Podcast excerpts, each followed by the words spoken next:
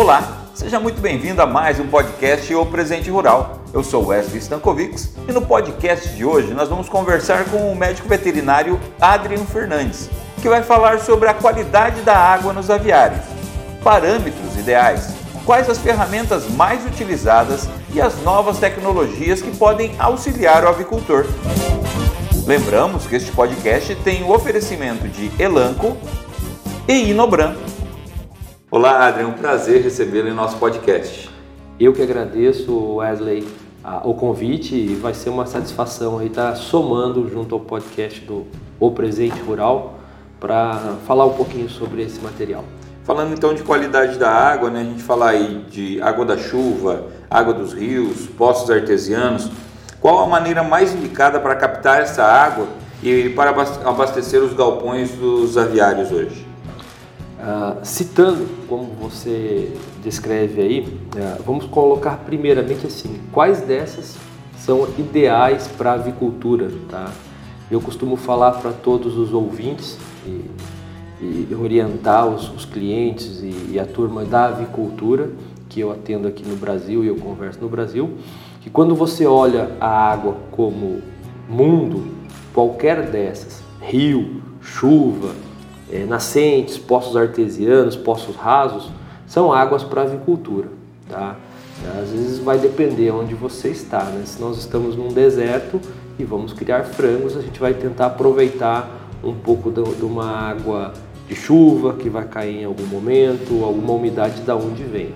Vou focar um pouco no Brasil e, e falar assim, para a avicultura brasileira, os poços artesianos já são uma commodity, já são um padrão na avicultura. Uhum. Mas nos próximos anos eu tenho certeza que ela, ela vai evoluir, a gente vai buscar outros caminhos. É, é legal falar isso porque toda crise nos leva a evoluir. E essa crise hídrica que tivemos nos últimos dois anos vai fazer ou vai levar a avicultura a dar um passo na evolução da do produção de água, na evolução de buscar uma água, não só o poço artesiano, mas aqui para o Brasil, captação de chuva, que é um caminho muito sólido para nós, é, buscando com esse volume de telhados e coberturas que nós temos, e aí assim, algumas minas e poços rasos ou até rio. Por que, que a gente não busca muito no rio ou no lago? Porque quando nós falamos de avicultura, a gente tem que buscar entender que isso precisa de tratamento. E aí essa água de um rio ou de um lago, ser necessário tratamento, é necessário custos e investimentos. E aí, pensando como um integrado, isso não é atrativo. Uhum. Então, a gente busca é, qualquer um desses para ter o melhor resultado. No Brasil, commodity, pessoal, é poço artesiano, mas as minas vão ser trabalhadas e eu acho que o que vai explodir nos próximos anos vai ser a captação de água de chuva. É, a qualidade da água vem sendo debatida muito nos últimos anos em todos os segmentos, né? seja bovinos, suínos, aves, não poderia ser diferente. E como que a água vem interferir positivamente na produção das aves hoje? Sobre qualidade de água, ah, não só é, de pensar no que ela é positiva ou no que ela vai ser negativa, é interessante a gente comentar um pouquinho assim, ó, água como um recurso nobre para produção é, de, de, carne ou para produção de, de descentação de animais bovinos, suínos e aves e humanos, ela vai cada vez mais em evidências. A gente observa que hoje as grandes associações nacionais e internacionais trazem esse assunto para dentro de casa para falar sobre a escassez da água. Né? Então, isso vai ser tópico de longo, longas conversas, de longas negociações. Mas falando especificamente da água e avicultura, a água, assim, ela tem grande melhoria, ela, ela faz um diferencial para a avicultura, porque a gente sabe que a, uma água ou a água tendo qualidade, tendo aí a sua análise, tendo o seu pH, tendo todo o seu conceito, ela está em perfeita sintonia, a gente melhora GPD, que é o ganho de peso diário da ave, a gente melhora a conversão alimentar, a gente tem melhora na viabilidade, o que seria assim, a gente tem mais aves vivas. Aí a gente até falou, pô, mas mais aves vivas? Uhum. Sim, porque aí a gente pode falar do lado demérito, do que se a gente não tratar a água. Então, o, o, o positivo é sempre evoluído. Tendo uma água de boa qualidade ou realmente tratada, depois que você capta ela e deixa ela de forma de consumo perfeito, os ganhos são ideais para a avicultura. E algumas pessoas talvez possam estar nos ouvindo pensando assim, tá, mas e se eu não tratar negativamente, o que, que isso interfere na produção? Numa captação de chuva, ou numa captação de um rio, ou na captação de uma mina rasa, que você vai acabar colocando isso numa cisterna e depois trazendo para dentro dos seus barracões de frango, ah, e você não, você não analisou o pH, você não analisou a microbiologia, se tem alguma bactéria, algum fungo, algum protozoário, isso vai levar, primeiro, a, a, a doenças. Né? Vamos imaginar que tem uma bactéria uma coli, uma Escherichia coli, que é uma bactéria comum de trato digestivo de animais, ou a gente vai chamar de fezes aqui. Isso vai levar a uma diarreia ou até a morte da ave, tá? E se você não corrigir o que é hoje um trabalho muito longo da avicultura, é, o pH ou a inclusão do cloro, que seria a microbiologia, você vai poder interferir na no aumento de peso, na mortalidade, no GPD. Então você está morrendo, você está perdendo frango por uma contaminação bacteriana, está diminuindo a sua viabilidade. Diminuindo a sua viabilidade, dependendo da idade que essa ave é, tomou essa água que se contaminou, ela acabou morrendo, ela acabou gerando custo de ração que ela consumiu.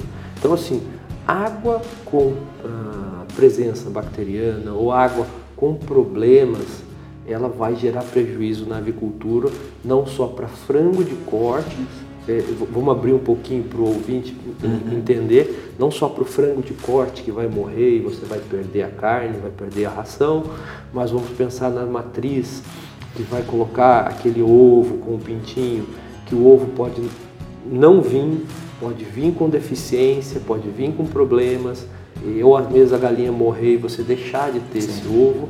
E na postura comercial é você ter menos ovos para vender, é você não ter os ovos ou é você perder a galinha nessa produção. Falando um pouco em relação ao consumo, é, quanta água a, o frango hoje ele consome na, na sua vida? Tem uma base disso? Sim. Pensando em quantidade de água, é, na avicultura, nesses 15 anos de avicultura, quando eu comecei lá como piazinho, a gente tinha quase uma tabela montada. Eu, eu vou, vou explicar mais ou menos ela aqui, mas depois eu vou decorrer, eu vou falar um pouquinho mais sobre a evolução disso, para todo ouvinte ou, ou, todo interessado fazer o cálculo sozinho. Ah, lá atrás, a gente chegava matematicamente assim, ó, aves de 7 dias 55 ml, ave de 14, 110 ml, aves de 21 dias, 193 ml. Isso matematicamente é, desenhado, mas as aves vêm em evolução. A gente sabe que a, a cada cinco anos você tem uma genética evoluída, uma ave nova no mercado e com mais peso, e aí quando você fala em mais peso, você sabe que ela consome mais água para comer mais ração. E aí essa tabela foi ficando é, para trás, foi deixando de ser atualizada. E a avicultura começou a trabalhar de uma forma que eu acho mais correta. Os meus grandes professores já falavam e eu costumo é, divulgar também. Para qualquer médico veterinário, para qualquer produtor, zootecnista, é, a, integrado que queira saber qual é a relação de água ou consumo de água para a sua ave, e aí pode ser é, aves matrizes, frango de corte e, e postura comercial, é aquela relação de 2 litros ou a 2 litros e meio para 1 um quilo de ração. Então o produtor vai lá, o, o meu frango de corte, vou falar em frango de corte que realmente come muito mais ração do que as matrizes, se ele comeu hoje um quilo de ração, com certeza ele tomou 2 litros de água. 2 litros a 2 litros e meio. Então um, um produtor vai, vai, entender isso e normalmente tem hidrômetro na granja fazendo a mensuração. Se lá no final do lote as aves comeram 120 mil quilos de ração, elas tomaram 240 até 300 mil litros de água. Então o avicultor quer saber quanto de ave a, a ave está bebendo, ele busca lá, olha, ela comeu 35 gramas de ração, ela tomou 70 ml de água. Ela comeu 1 kg de ração, hoje eu fiz o cálculo, é, baixou o meu silo, dividi pelo número de aves e deu 500 gramas de ração. Ela tomou 1 litro de água. Ele pode fazer isso pelo lote, né? Que é muito mais fácil, e depois dividir pelo número de aves, ele vai chegar certinho a quanto cada ave bebeu. Ah, aí tem as outras análises, né? se você tem o hidrômetro, você pode pegar aquele hidrômetro do dia, leitura inicial do dia, menos a leitura final do dia e dividir pelo número de aves. Mas a matemática rápida, que todo mundo entende e aprende, é a relação 2 por 1. Um. Bacana, Adria. Já voltamos com o nosso bate-papo, mas agora vamos falar um pouquinho dos nossos apoiadores. Emicel HT, uma inovação elanco para melhorar a integridade intestinal e reduzir o custo alimentar de seus animais. Inobran, conectando inovação à produtividade. Estamos de volta com o nosso papo com o Adrian Fernandes falando sobre qualidade da água. Adrian, quais os parâmetros ideais de pH? A gente falando um pouquinho de pH, dureza e etc. É, para a vida do frango. Então, vamos falar do, dos parâmetros ideais para a água, juntando o pH dentro de um, de um desses parâmetros. Eu vou citar vários e aí eu vou explicar quais é, eu, Adrian, quando estou no campo, costumo treinar as equipes e orientar as indústrias, as integrações a, a se preocupar e olhar com mais carinho, tá? É assim, ó, parâmetros: pH, microbiologia, turbidez, alcalinidade total, dureza e sólidos totais. Então, quando você pega um exame de água é, de um cliente, pode ser um cliente de avicultura, suinocultura, bovino ou até um cliente de consumo de água humano, isso vai estar descrito lá, porque isso faz parte da legislação. Tá?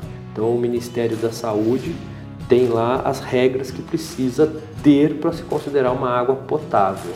Então ele você olha, novamente, pH, microbiologia, turbidez, alcalinidade, dureza e sólidos totais. Porém, disso tudo, ah, para a avicultura, você, é, nós ou eu estou trabalhando três parâmetros, porque vão ter parâmetros aqui, e é de curiosidade ao avicultor, ao ouvinte, que a gente não tem o que fazer não tem o que fazer na avicultura. Porque se você tentar corrigir algum parâmetro desses que eu vou citar, precisa de investimento. E todo investimento é custo, e às vezes numa avicultura, numa produção animal, você não pode colocar. Mas quando você traz isso para a linha humana, você corrige.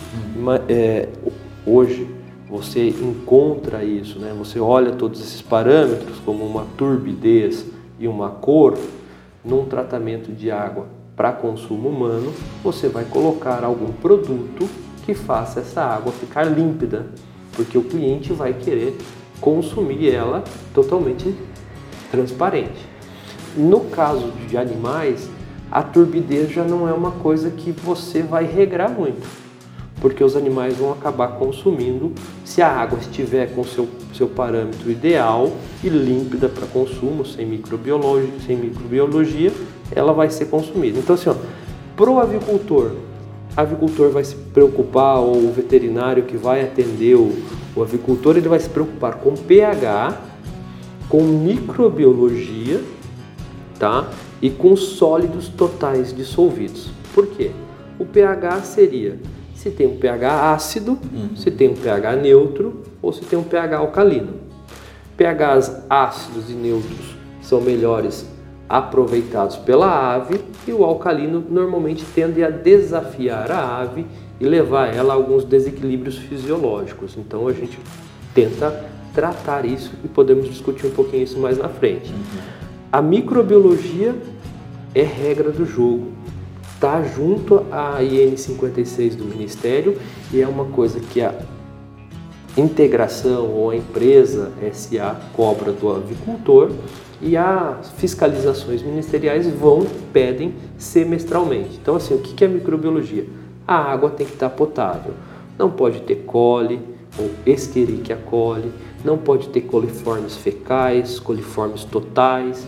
Então a água tem que estar límpida, porque se tiver alguma coisa dessa, se consumir um animal ou se consumir um humano, pode levar a uma diarreia ou algum outro problema. E o outro que eu estava comentando é o sólido total, os sólidos totais, que seria a presença de muitos minerais. O que, que, que regra isso? Ah, quer dizer que não pode tomar? Não, os sólidos totais estão presentes. A, a gente não consegue tirar, porque a desmineralização da água tem custo, mas a gente coloca uma regra mínima ou uma regra máxima. Você não ter mais do que mil miligramas desse, de, desses sólidos totais na água, uhum. porque pode interferir junto ao animal e causar diarreias e causar outros problemas. Então, quando a gente analisa para um avicultor, pH, microbiológico e sólidos totais. E aí isso eu levo para o veterinário e ensino o, o assistente técnico veterinário da integração ou da empresa SA a tirar o melhor resultado possível dessa água para o produtor. E Adrian, quais as ferramentas mais utilizadas é, para garantir a qualidade da água? Como a gente conversou sobre esses três parâmetros, é, a, a avicultura mundial, mas brasileira, como sempre, a mais avançada, a mais na frente em desenvolvimento de, de saídas, como bom brasileiro, a gente pesquisa, a gente analisa e tenta melhorar, é, a gente está trabalhando com três ferramentas muito comuns, tá? Que é o equipamento chamado pHmetro ou ah, numa, num processo mais leigo, medidor de pH, tá? A gente trabalhando com medidor de cloro, porque a gente insere o cloro na água para matar as bactérias e manter a microbiologia negativa. Então você precisa desse medidor de cloro e precisamos também de um medidor de ORP, que seria medidor de ORP, medidor de óxido redução ou potencial de óxido redução, para saber que naqueles níveis de, de óxido redução a gente está reduzindo e matando as bactérias.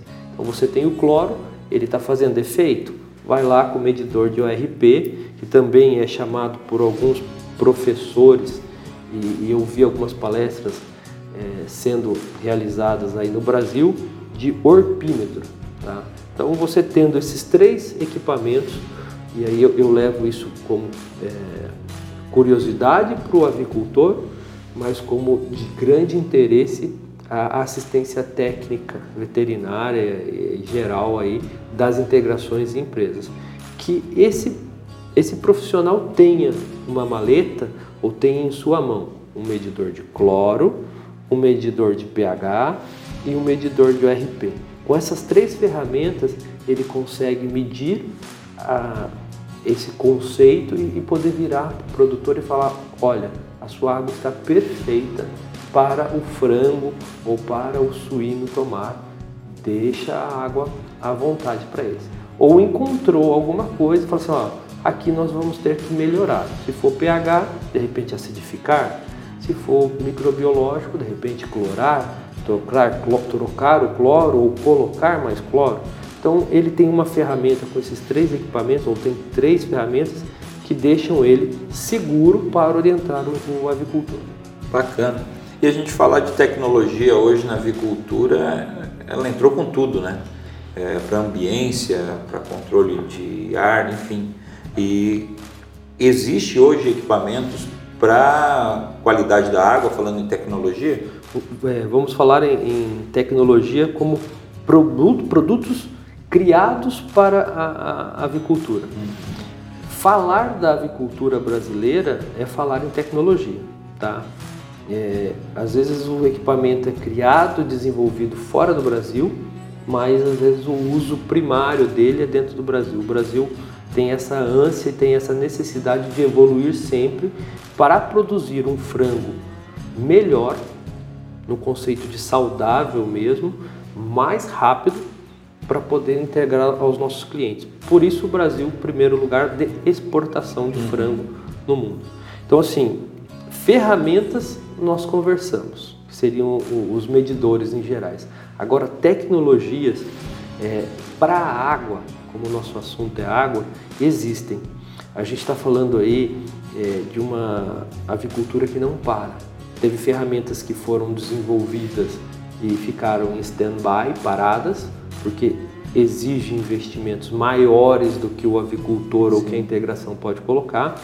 E eu vou citar eles e daí vou falar das mais baratas que caíram no gosto das integrações e no gosto dos produtores. E, e, e é de baixo custo. Então é muito bom para a avicultura. Que acaba sendo muito interessante. Isso, que é muito bom. Então assim, ó, a, a gente pesquisou a própria indústria brasileira, o ozônio, que hoje inclusive também faz parte de pesquisas para tratamento de piscinas, mas no mercado de avicultura ele acabou é, parando, tá? não se chegou a um equilíbrio perfeito do uso do ozônio tá? para avicultura, até pelo volume de água que se passa. Luz ultravioleta também foi muito pesquisado, foi gerado e, e criado é, conceitos de ultravioleta dentro dos encanamentos da, da, avicultura, mas também o volume de água começou a inviabilizar o processo, que também ficou parado. Mas conforme é, a avicultura evolui ou a humanidade evolui, eu acho que esses produtos ou esses processos que eu falei podem voltar dentro da avicultura conforme o seu preço vai barateando ou a sua ação vai melhorando. Né? Então, tudo isso é equilíbrio. Mas para a avicultura brasileira hoje, se você falar em cloro e acidificação ou acidificantes para o pH, você já está com um benefício aí de 99% no seu resultado. Porque nós estamos falando de cloro para tirar as bactérias, isso é o produto mais barato que tem hoje na avicultura e na suinocultura, e nós estamos falando de um acidificante que vai pegar um pH de 9, 9,5, 10, que normalmente causa uma, uma dificuldade na fisiologia da ave e vai trazer esse pH para 6, 6,5, 7, que é um pH entre ácido e neutro, que facilita a digestão do animal e que vai levar a fisiologia da ave a, a responder melhor.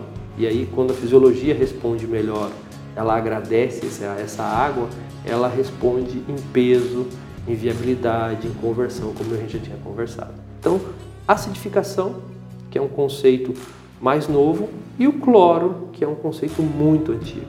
Mas a gente vem evoluindo tanto que você tem tecnologias utilizadas no cloro, como tricloro, dicloro, hipoclorito de cálcio, hipoclorito de sódio, e aí vai se desenvolvendo dentro do Brasil qual é dessas tecnologias a melhor para a avicultura. E a gente analisando hoje a avicultura no cenário é, nacional, é, tu acha que a gente está no caminho certo hoje? para exportação, para a qualidade da carne de frango? O que, que tu tem a dizer sobre isso? Olha, analisando o Brasil e num conceito internacional e pensando na carne e depois eu vou pensar um pouquinho na, na água, que é o meu, o meu carro-chefe, o meu uhum. know-how, tá? No que se diz assunto carne, o Brasil está no caminho certo, tá? Nós já temos um alto consumo de carne dentro do Brasil, na carne, no volume de carne per capita. Então, a gente tem que buscar clientes para poder ainda gerar, é, vamos assim, gerar inclusão, você gerar crescimento das indústrias, você gerar que aquele integrado possa construir um aviário, possa produzir carne, possa melhorar a sua vida e por isso das integrações e as empresas particulares. Então você tem que buscar mercado e o mercado internacional é, é o caminho. Claro que ele é mais exigente e aí isso faz com que o Brasil evolua muito mais rápido do que outros mercados, mas para mim, o conceito carne, ele está corretamente seguindo para o mercado internacional da forma correta. Claro, temos momentos que é, você vê a carne subindo, o preço descendo, o preço e o dólar interferindo, são conceitos de ajustes do mercado nacional e do internacional. E aí isso vai depender de cada empresa e o passo que ela vai dar. Em algum momento ela vai crescer, em algum momento ela vai reduzir, mas o caminho de produção internacional, o Brasil está de parabéns. Agora, pensando em água para esse mercado e a gente já fechando um pouquinho a visão geral aí para os ouvintes e, e todo o pessoal, é, pensando em água, a gente precisa dar mais um passinho. A, a, a água, ela vem ah, desde a década de 80, 70, sendo um processo é, cuidado. Claro que lá em 80 você cuidava e só falava em cloro, não importava se o pH era 10 ou se o pH era 5. E aí veio a, os anos 90, 2000 e, e, seguindo aí, né, os séculos foram passando. E a gente observou a, os séculos, perdão, as décadas, as décadas, foram passando, né? Senão a gente está bem mais velho. as décadas foram passando e a gente foi vendo a necessidade de evolução. A gente começou a entender que não só o cloro era importante, que o pH era importante, que a microbiologia, que os sólidos totais, é, que hoje a gente, o que é um sólido total? De você ter uma água super mineral, uma água mineral ou não mineral para a avicultura. E, e, e, a importância de cada um desses, o que cada um desses pode interferir na avicultura brasileira ou na criação de frangos ou postura comercial. Então, essa crise hídrica nos evoluiu, mas a gente tem mais um pouquinho para evoluir. A gente, eu, eu enxergo, o Adrian Fernandes, médico veterinário, enxerga aí alguns investimentos que vão ser, ser feitos ou vão ser necessários fazer para a avicultura. A gente investiu é, milhões dentro de um barracão. Hoje nós estamos falando de é, placas evaporativas, índices, fornos automatizados, painéis de comando de última geração e às vezes a água está lá com o seu cavalete, com o hidrômetro, filtro e clorador. Uhum. O que será que eu posso inserir ali sem, honorar, eh, sem, sem gerar tantos custos à avicultura, mas que eu pegue uma água é, às vezes mais desafiada e entregue ao frango ela de forma perfeita. Né? Então, esses investimentos virão. Eu acho que a avicultura vai dar mais um passo nos próximos anos. Aí. Adriano, muito obrigado aí pela sua participação conosco nesse podcast. Acho que foi bem é, instrutivo né, para os nossos ouvintes aí e agradeço mais uma vez a participação neste episódio. Eu que agradeço, é uma satisfação poder aí falar com o integrado ou com o ouvinte um conceito geral, até alguns curiosos para entender dessa agricultura brasileira que é maravilhosa. Lembramos que este podcast tem um oferecimento de Emicel HT, uma inovação elanco para melhorar a integridade intestinal e reduzir o custo alimentar de seus animais. Inobran, conectando inovação à produtividade. E muito obrigado a você que nos acompanha através do nosso site, nossas redes sociais e nas melhores plataformas de áudio presentes no mercado. Até a próxima. O Presente Rural, o canal do agronegócio.